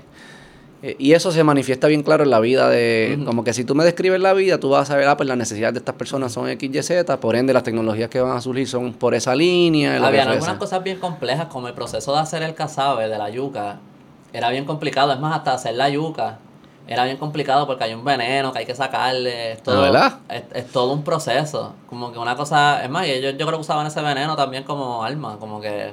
No sé si era ese mismo, pero la- las flechas de los taínos tenían veneno. Ah. O sea que a- a- no importa dónde te diera la flecha, te ibas a morir si te daba porque te, estabas envenenado. Envenenado. Te podía dar en el dedo y ya te, te chavaste. Como ¿De dónde que- lo sacaban el veneno? no sé si ese veneno era de la yuca o si era de, de otra cosa, pero el... eh, Pero lo, lo que a mí me interesa bien, cabrón, es como... ¿Tú te imaginas cuál fue el proceso de descubrir que eso era un Por eso. veneno, que lo puedes extraer y lo puedes utilizar. Se murieron, par de gente se murió en el camino. Sí, no, no, y- ¿qué, y- qué es común de todos estos cabrones que se murieron? Ah, comieron, e- ah, espérate, que- ah, y descifrar todo eso está, para mí Esa eso es es, la bien cosa que yo pienso que mientras tú estás poniendo, sentando esas primeras bases de la civilización, yo creo que el desarrollo es más lento.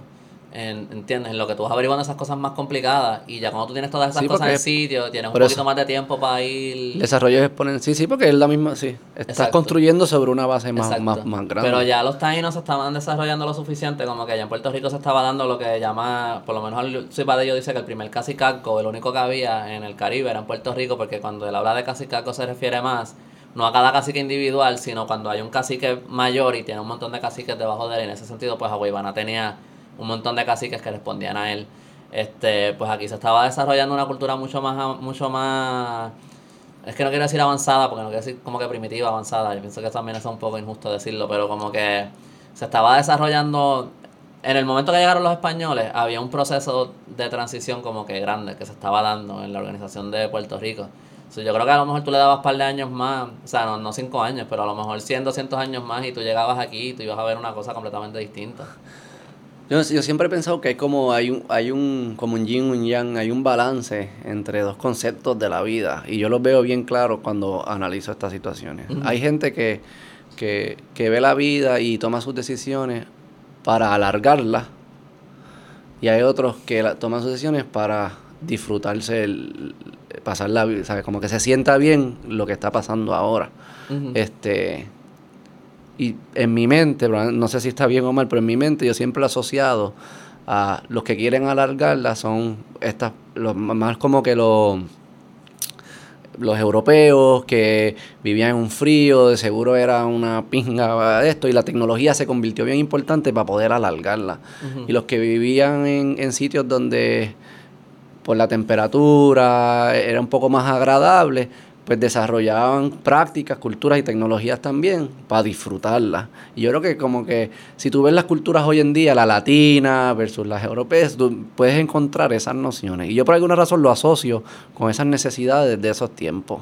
Puede ser, puede ser que sea así, porque sí es verdad que hay ciertos meses en el año que básicamente la vida se paraliza si tú vives en el invierno, como que eh, eh, Eso tenía que ser en diciembre, una en cosa de- diciembre, enero, febrero, en, En yo, Europa. en, en- ¿cuál sería un país bien frío? Noruega o algo así. no estar en Noruega esos Eh, tiempos. Obviamente te vas a inventar cosas Hay unos meses que tú estás de en pausa. calor, que vas a usar, vas a desarrollar bien el fuego, el calor y, y, por ahí vas a seguir. Nosotros, no. Pero estamos- es cierto, tú estás trabajando parte del año para acumular comida para los años que no, para los meses del año que no puedes comer nada y esos meses tienes un montón de ocio de cierta manera porque no hay nada que hacer, estás encerrado en la casa. Este, Pero entonces- también eso tiene que ver, tú tienes que tú tienes que producir mucho en exceso para unos meses donde no puedes producir nada versus en Puerto Rico se puede estar produciendo todo el año. Que, por eso, y, y, y eso te invi- invita a desarrollar otras tecnologías que nosotros no tuvimos, nosotros. Pero la gente que no- aquí no tenía que hacerlo porque no tenía necesidad. Pero que a lo mejor aquí también no había en esos momentos de pausa que habían en Europa por el invierno. ¿Entiendes? Pero y que y no, no entiendo. Bueno, cuando tú tienes tiempo libre, ahí es cuando tú puedes ponerte a inventar cosas. ¿Entiendes? Si tú Yo no sé si tienes tenían tiempo libre. Oye, si, si tú... Si te estás congelando el huevo, no, no sé si te pones a pensar. Tenías que primero desarrollar una casa y calefacción, inventar todo Exacto, eso. pero como que a lo Y mejor hay ciertos tengo- momentos donde estás más en pausa y a lo mejor y a lo mejor surgen otras cosas. Estoy, eh, yo estoy aquí hablando mierda Yo ahora, también, yo no estoy yo diciendo también. que, que O sea, tú dices- así. Pero yo creo que era menos eso de que tenían tiempo a sentarse "Mm, a pensarme estas ideas y era más como que respondiendo a necesidades bien inmediatas. Este, y otras necesidades, las necesidades de las personas que estaban aquí eran otras. Pero la verdad es que también nosotros la música, aquí, desarrollaban buena música, los taínos tenían música. Tenían música, tenían música, tocaban tambores, este, tenían maracas, creo que güiros, este, hay gente que dice que el güiro llegó de África y otros que dicen que es taíno. Y a mí me hace pensar que probablemente habían dos instrumentos bien similares. Pero también, y, y, y lo- lo- los africanos esclavos que venían aquí eran de la misma, eso es como Ecuatorial, Guinea, era- de, ¿de dónde venían? Eh, de- Fíjate, tendría que, tendría que cuando vea el mapa tirar como una línea para ver si de verdad estamos como que en el mismo nivel, pero si eran, o sea, en- de, de, era güey, yo creo que voy a apostar que era... eh, Puede ser, puede ser. Venían de la Guinea, venían de Nigeria, venían de muchos países distintos, pero venían hasta de países bien al sur, hasta de... de Todo lo que es música, vacilar, pasarla bien, yo, mira, pues, esta es mi gran teoría, Ajá. viene de lugares que están cerca del Ecuador. Y todas las tecnologías de sobrevivir, eso que te decía más como de eh, las almas y qué sé yo, vienen de lugares que están lejos del Ecuador. Esa es mi teoría. Y ese es el Puede balance. ser. A lo mejor también tiene, tiene que ver con, con las comunidades que se crean, a lo mejor por eso mismo que estábamos hablando del clima. Yo no sé si en los países este, más fríos tú tienes ese sentido de comunidad todo el año, porque en esos meses que tú tienes que estar encerrado en la casa, ¿cuánto tú, Ah, contacto tú tienes con otras personas? Pero si tú estás todo el año teniendo areitos, celebraciones en comunidades, cosas así, pues a lo mejor los juegos del bate y cosas así como que hay Que eso también se ve bien claro, que nuestras culturas son como que nuestra asociación con nuestra familia, nuestra comunidad, son vínculos mucho más fuertes que tienen lo- las culturas. Aquí, aparte de cosas políticas, yo no sé si hay muchas eh, dentro de la sociedad. Obviamente hay distintas cosas que separan unas de la otra, pero yo siento que aquí la gente tiende a ser más friendly unos con los otros que en- Mucho en- más en- friendly. En Estados Unidos la gente ni te saluda, te, te conocen y todo y ni te saludan, no es que te vayan a hablar. Pero donde que- son más friendly es en el sur.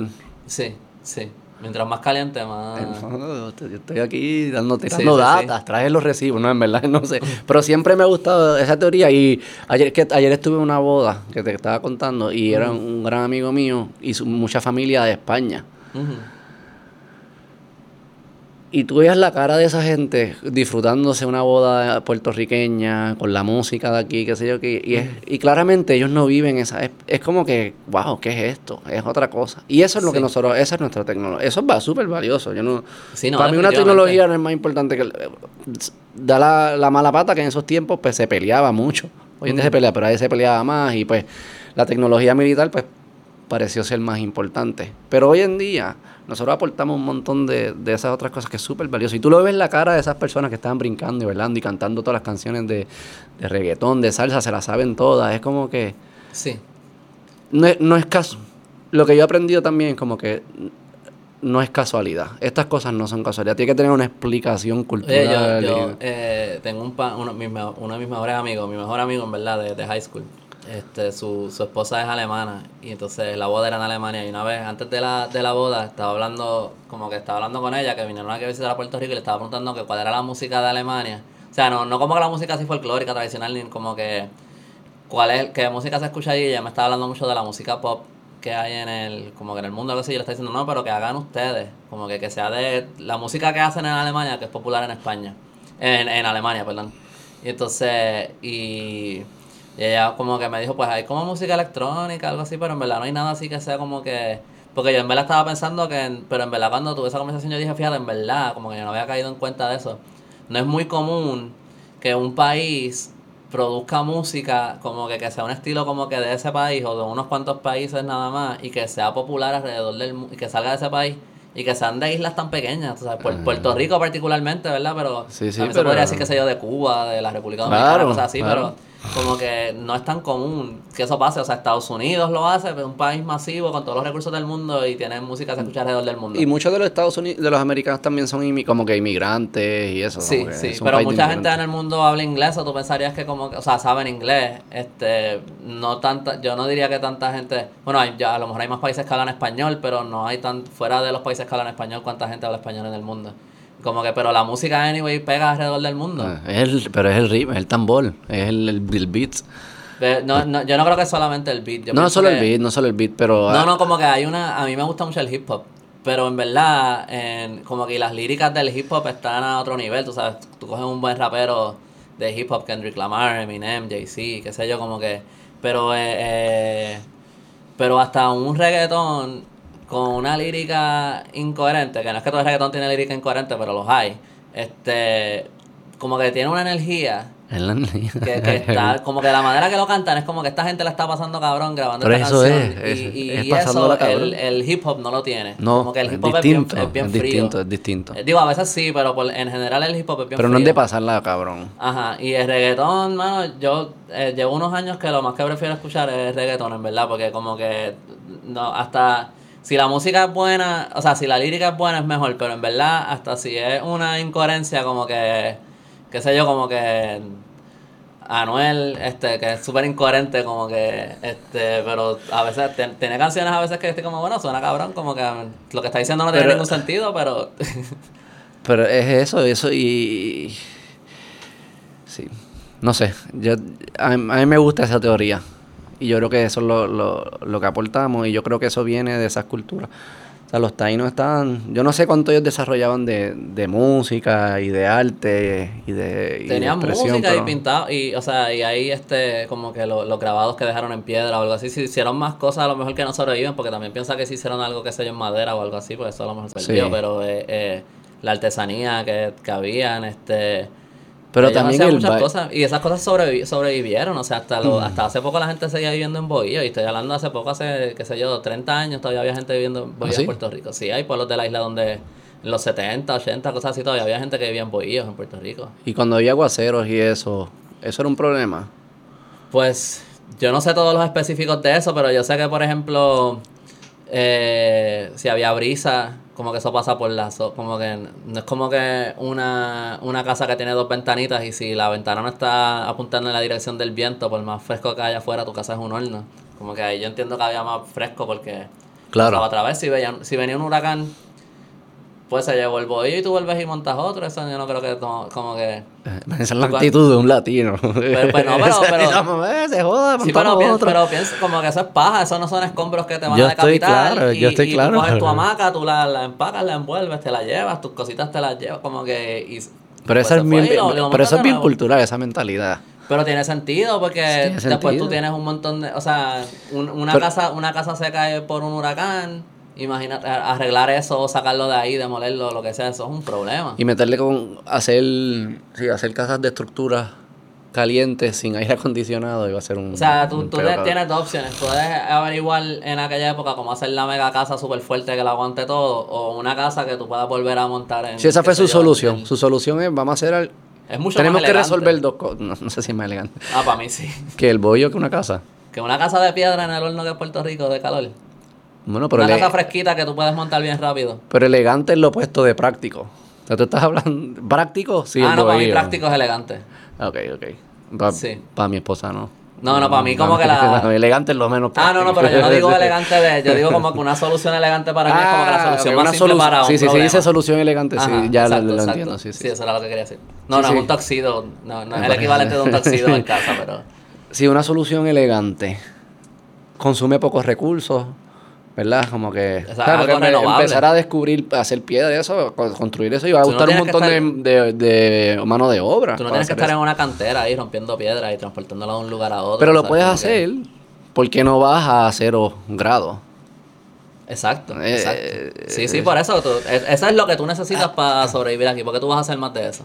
Háblame, va- ¿cuándo sí empieza a haber documentación de cómo era la vida en Puerto Rico cotidiana? Pues yo te diría que sabes, tienes esas descripciones de los... No, no es que no hay nada, nada, nada. Tienes esas No, pero ya así como que de- haya un de- cuento, que no sea tan, que no tengamos que inventarnos tanto, que sea ya como que, mira, así era. eh, Como que los 1800. Yo diría que los 1800 es donde más, porque ya ahí es donde ya a lo mejor más gente, que anyway no es la mayoría de la gente, pero ya hay más gente que sabe escribir, ya en, en algún momento en el siglo XIX es que empieza a llegar eh, la imprenta a Puerto Rico, este, o sea que se, se pueden empezar a producir libros. Aquí eso, la literatura en Puerto Rico se desarrolló tarde, aunque habían sí como que antes, este, sí parece que habían poetas que escribían cosas y cantaban y qué sé yo, este... En el siglo XVII, perdón, XVIII, por ejemplo, tú tienes a Miguel Enrique, que fue un corsario puertorriqueño, un armador de corso. Él no era, él nunca se montó en un barco, o sea, él no era pirata. Eh, pero él tenía la patente de corso y él podía contratar navegantes para que fueran corsarios, que eran como que básicamente como que un sistema de defensa para Puerto Rico, pero privado. La corona española le daba esos permisos a la gente para que defendieran las costas de Puerto Rico. Y Miguel Enrique era el hijo de una mujer que fue esclava a Liberta. Este, y su papá era blanco, él era mulato. Eh, y él llegó a ser el hombre más rico del Caribe dos veces en su vida. Porque llegó a ser el hombre más rico del mundo, lo arrestaron, lo perdió todo. Cuando salió de la cárcel volvió y se volvió a ser el hombre más rico. ¿Qué del- hacía? ¿Cómo se hizo el más rico?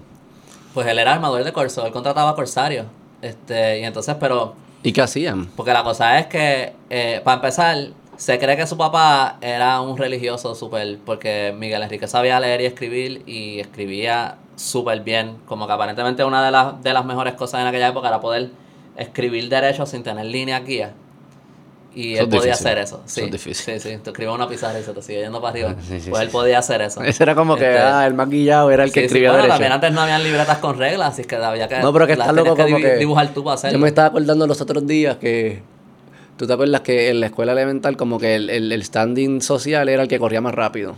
Ajá. Ese, Exacto, ese es el de caballo. Pues así era, el que escribe derecho, Pues ese no, es el pues, la cosa es que este tipo tenía una educación bien brutal, ¿entiendes? Eh, él, escribía y leía, o sea, probablemente sabía más que la mayoría de la gente rica de Puerto Rico, tú sabes, como que para el siglo XVIII, por ejemplo, pues había lo que llamaban las cinco familias, que eran, no me sé los apellidos de todas, no, no, no he podido encontrar todas las familias cuáles eran, pero eran cinco familias que eran descendientes directas de los primeros colonos en Puerto Rico. Esa gente no soportaba a Miguel Enrique, él era un, eh, para ellos él era como que él era negro, él no se suponía que estuviera Sí, en su sí. clase social. Ni que fuese inteligente, ni que... pues lo- la cosa es que si tú tenías patente de corso, tú podías, como que si tú atacabas un barco enemigo, los productos que, que tú cogías de ese barco eran tuyos para vender. Y así es que él se hacía rico. Capturaba estos barcos. A veces se dice hasta que le salía más barato. En vez de atacar un barco, él iba, lo compraba. Compraba un barco holandés. Este, o la- todos los productos que estaban en el barco holandés lo traía. Y, y entonces pues ahí, entonces pues él vendía eso. Llegó a tener como 13... No, ¿Quién fue que me... Juan Riestra, otro, un historiador, me dice que, eh, que él, él llegó a, a ser dueño de toda la calle San Justo en, en Viejo San Juan. Él tenía por ¿Cómo lo menos 13 este almacenes. señor? Miguel Enríquez. Este... Caballo. Y, y al final murió pobre, porque él hizo muchos enemigos y cuando... O sea, con otros países.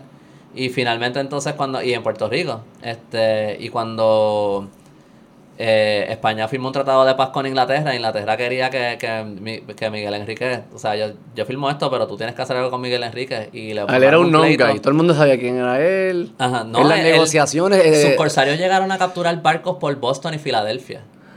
Y en las conversaciones de, de negociaciones políticas de paz, él- su nombre salía. Ajá, y entonces Yo no voy a firmar le, esto le si este formaron cabrón- un caso, él se refugió en el convento de los dominicos, que es lo que es ahora la Galería Nacional, que está cerrada al lado de, de la iglesia de San José. Este, y se dice que él murió envenenado, que lo terminaron envenenando, pero parece que si te refugiabas ahí, pues no te podían arrestar. Wow. Pero que de, de, de él, por ejemplo, pues sabemos como que, por lo menos como he leído de su vida, pues ahí yo también cojo un poco de la idea de cómo era Puerto Rico en aquella época. Este, aquí la gente básicamente sobrevivía de contrabando, porque los barcos españoles nunca paraban en Puerto Rico. So, tú vivías en cualquier pueblo de la isla que no fuera San Juan, este, porque todos los, los barcos cuando paraban solamente paraban en San Juan y a veces pasaban años que no pasaba un barco, o sea, podían pasar tres años sin que pasaba, sin que pasara un barco español y aquí habían cosas que no habían. Lo que siempre me acuerdo es eh, ropa, aquí no había ropa, Mm. este, no había moneda, o sea, si no paraba un barco español con monedas, no había moneda. Y pues ¿Cómo la que no había moneda? Dinero, dinero. había, mm, sí, si tú querías comprar algo, era todo por intercambio, por trueque. Pero no Y había nunca currency. surgió como que vamos a usar una moneda, como que tratar de encontrar algo que pueda hacer una moneda aquí. Pues yo creo que. No. Yo no creo que eso sea tan. Como que, pero el no, pero la cosa es que. eh, pues era todo por contrabando. Mm. O sea, y pues. eh, la línea entre lo que era un contrabandista y un corsario era una cosa bien blurry, pero básicamente si tú eras cualquier barco que no fuera español anclando en alguna costa de Puerto Rico, eso era contrabando, eso era piratería. Y, te, y eso era ilegal. Pero aquí todo el mundo hacía eso, era la única manera que conseguían cosas y podían vender lo que tenían para recibir algún dinerito o algo y, y seguir por ahí. O sea, aquí la economía básicamente era clandestina. Este, por- ¿Y qué, qué intercambiaban? ¿Qué le daban los de aquí? Le daban a ellos. Aquí había mucho ganado, había mucha madera, este, habían eh, y cuando le cosechas, ganado, este, cabrón, esto de las cinco vacas, se montan en el barco y se van. Aquí y- había un montón de ganado, aquí había un montón de ganado. O sea, Esto es bien loco, los tipos estaban ahí con vacas navegando por ahí. Sí, no, esto era una sociedad como que, o sea, había, crecían azúcar, crecían, pero, eh, pero, o sea, te, te estoy hablando de que aquí se sobrevivía de contrabando por por lo menos como dos, tres siglos, como que de, de todo siglo XVII, todo siglo XVII, XVIII, por lo menos parte del XVI, este, ya en el XIX se empieza, o sea, ya Paco Ofrecí por ahí, ya eso es como lo último que hay de pirata, que creo que él muere en el 1825, eh... Pero sí, o sea, aquí todo era clandestino, todo era escondido. Aquí la gente estaba literalmente tratando de sobrevivir. Sí, y sí. yo digo que si, si tú te preguntas, como que de dónde viene, como que, qué sé yo, la corrupción. Obviamente la corrupción existía desde antes. Pero en Puerto Rico, ¿cómo eso se va formando? Aquí los españoles nombraban un montón de gobernadores que venían aquí para hacerse ricos. ¿Verdad? Porque ellos, en las colonias, yo pienso que al día de hoy tú ves esto. Este, un puesto político para ti es una manera de hacerte rico, sin mucha fiscalización, ¿verdad? Mm. Este, pues Miguel Enríquez, por ejemplo, fue un gobernador el que lo puso a él de, que le dio la primera patente de corsario, de corso. Y pues parece que había como algún tipo de negocio debajo de la mesa donde tú coges estos barcos, pero tú me das a mí tanto, Sí. qué sé yo. Y entonces, después de que él se va, Miguel Enríquez empieza hasta actually a, a darle chavos a gente para que, porque si tú querías ser gobernador en Puerto Rico, tú tenías que como que pagar, qué sé yo, 20 mil pesos o algo así. Y Miguel Enríquez le llegó a prestar chavos a gente para que pagaran para ellos ser el gobernador. Y entonces, eh, eh, entonces Miguel, Miguel Enríquez tenía como que negocio con ellos. Y así era que lo hacía, o sea, y así era que él se preservaba porque todo el mundo lo quería tumbar a él, Mm. siendo un hombre negro. Y, y, pues esa era su manera de subsistir, pues ah, tú lo expandes de distintas maneras a todo el país. Todo el mundo estaba más o menos de alguna manera sobreviviendo de una manera clandestina. Todo el mundo se estaba beneficiando del contrabando, todo el mundo se estaba beneficiando de estas cosas. Pues tú puedes ver ahí cómo se va desarrollando la, lo que en otros niveles de sociedad es solamente puramente para sobrevivir. Pero esas mismas prácticas, entonces tú vas más arriba y entonces Sí, es esa idea, esa idea Exacto. se quedan y se quedan de alguna forma. Y todo el mundo lo que está tratando de sobrevivir. Y, ah, mira, este, si tú, con- qué sé yo, no, págame cash para no tener como que. Siempre ha habido- cosas se quedan. También es- yo, yo he visto, he escuchado que hay otra expli- expli- esa me gusta y la, la complemento con esta otra, que era la noción de que de la concentración del poder y el respeto a la autoridad y que eso lo, hay gente que lo asocia a la- al catolicismo. La diferencia entre los las colonias católicas y las colonias protestantes. Que el- el- la deferencia a autoridad es distinta en el catolicismo que el, que el protestante. Entonces, cuando tú, cuando tú concentras el poder y lo delegas todo a estos grupos, al gobi- a un gobierno o a lo que fuese, este, pues se van a dar. Esas son las prácticas que se terminan ¿Tú dando. crees que eh, en Estados Unidos hay menos corrupción que acá? En Que, que es un país más este, de origen Depende, protestante. depende cómo lo midas. Yo creo que en términos porcentuales, probablemente similar. Porcentuales de este es el presupuesto del gobierno, cuánto se, se- se va en corrupción. Porcentuales probablemente sea similar. Pero en términos de la economía es mucho más bajo. Porque yo creo El que. impacto que, tú tienes, que tiene en la economía, tú dices. Y como por ciento del- de, la economía es mucho más bajo porque la economía americana es, es- es bien grande. Pero yo creo que en parte es porque hay poc, hay, hay una ant- antipatía hacia, hacia, hacia el gobierno. Versus los países latinos no hay... Hay que- una antipatía, pero como quiera queremos que sigan siendo grandes y nos protejan y qué sé yo qué. Todo el- lo- las culturas protestantes tienden a ser como que... Es que- como... Como, di- como le echan cuerpo a... Son escépticos a- ante alguien que te va a proteger y cuidar. Porque yo diría que mucha de la corrupción que pasa aquí tiene que ver con fondos federales y muchos de los que... Ah, sí, o sea, hay sí, mucha sí. gente que viene aquí a robar que vienen de Estados Unidos o son como Ah, yo no digo que- puesto- o sea, que, que, que pienso que, ¿Cómo que lo- no, que no, sé Espérate. si... ¿Cómo lo explico mejor? Porque no, no quiero que, Que tú, quieres, que tú quieres decir a lo mejor que no es que no es que un católico vaya a ser más corrupto que un protestante, sino que a lo mejor en el país la, el pueblo sea menos tolerante a la corrupción Pero si, yo son- no- si vienen de- del protestantismo que del catolicismo. No es que sean tolerantes a la corrupción. Yo creo que es un paso antes. Son, al ser un poco más escépticos a la autoridad y no decir como que le doy el poder a estas personas y nos van a cuidar. Estás, por naturaleza, le estás dando pues, menos poder a un grupo central. Y yo creo que cuando tú le das poder a un grupo central, ahí es que sucede la corrupción y sucede a la, a la escala que, pasa. O sea que es, como contraintuitivo, ¿no? Es como nosotros aquí queremos eh, somos no nos gusta cómo opera el gobierno la mayoría tú le preguntas a cualquiera y nadie va a estar contento con opera el gobierno pero sin embargo quieren que el gobierno siga asumiendo responsabilidad y que sea siga siendo grande y lo siga y lo siga cuidando y ahí yo creo que ahí es que, que ahí es que fallamos y las sociedades que dicen como el gobierno se cuando crece y se convierte en este en este monstruo corrupto mejor mejor que siga siendo pequeño. Y yo creo que los protestantes se les hace más fácil eso. Es más por esa línea.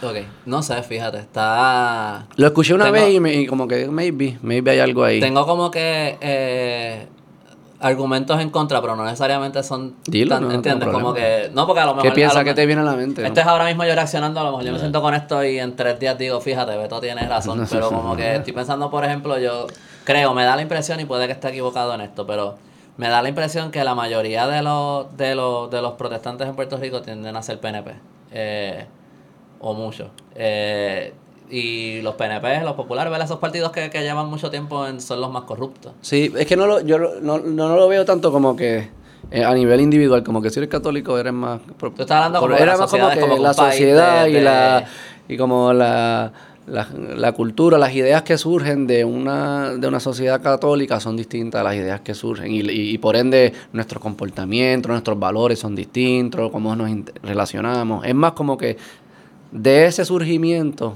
pues creo que puede Yo ser que parte de explicación. No es tanto como que, si eres protestante, ah, pues no eres corrupto. No, no, no yo, lo digo así. yo, ni- yo pensaría, pero de nuevo, yo siento que este es el tipo de cosa que como no lo había pensado antes, a lo mejor en tres días digo que, ah, fíjate, eso es un buen punto, pero como que yo pensaría que a lo mejor tiene mucho más que ver con el acceso a información que, una, que alguien tiene, como que en, en Puerto Rico es bien fácil siempre seguir echando la culpa para arriba, y como siempre tienes Estados Unidos allá arriba como esta cosa abstracta que Mm. siempre puedes seguir, no, eso fue la Junta que no dejó, eso fue tal cosa, que, como que siempre hay una, un nivel más alto de culpa. Mm. Los países independientes tú no puedes hacer eso, pero a lo mejor Claro. dependiendo del país que tú Sí. tengas, a lo mejor hay más acceso a información, sea Sí, internet, periódicos, cosas así, te puedes mantener más informado y fiscalizar más lo que está pasando en el gobierno versus otros países. Hay más necesidad también. no de- hay más necesidad de hacerlo. Eso Sí. sí, es por sí. pues, eh, sí. O sea, en Dominicana, eh, tú, tú- si las cosas sa- salen mal, tú pagas unas consecuencias en tu vida Exacto. cotidiana, pero fuerte. Aquí Exacto. también, pero no al nivel No, que no se es lo paga, mismo, no, no no es lo mismo. Toma más tiempo, hay un delay por lo menos. En, hay, en hay un delay. Y una otra, corrupción de hace 10 años, estamos viendo ahora lo, vemos ahora lo y otra cosa que yo había pensado también, que es por lo que lo, lo- lo hablamos de, lo, de las culturas del Ecuador versus no. Yo creo que también, como nuestras culturas son bien creativas, hay mucha creatividad. Y, esa, y al final, creatividad es estar dispuesto a jugar con las reglas, ¿verdad? Como que salirte de las líneas. Eso para mí es lo que es creatividad, ¿verdad? Y construir, me salí de la caja y construí algo que tiene sentido y conectó con la gente. Pero al final, al principio tienes que estar dispuesto a, a jugar con las reglas.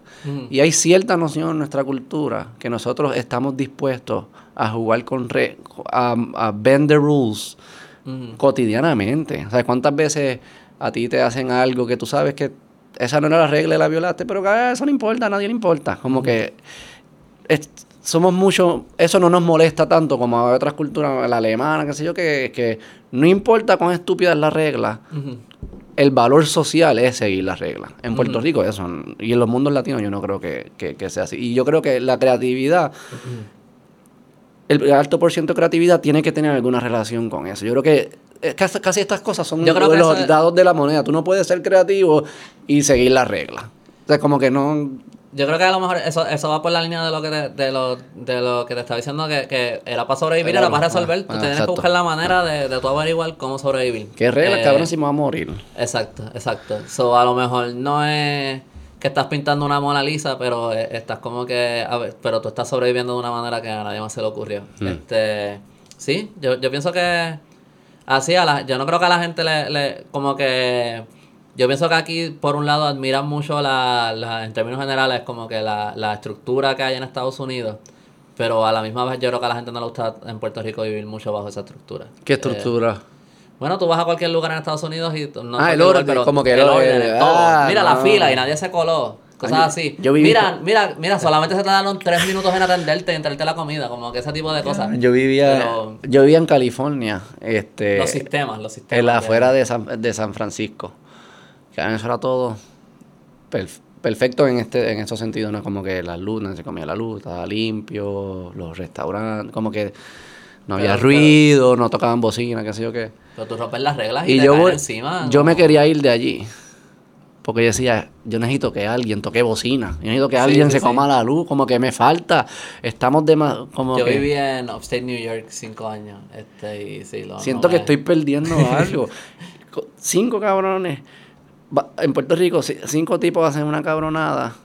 Cuatro de ellos te encabronan y uno tú dices, ya, a ese tipo le quedó, le quedó, le quedó, Sí. cabrón, le quedó cabrón. Y eso Sí, es lo sí, que nos gusta. Es loco.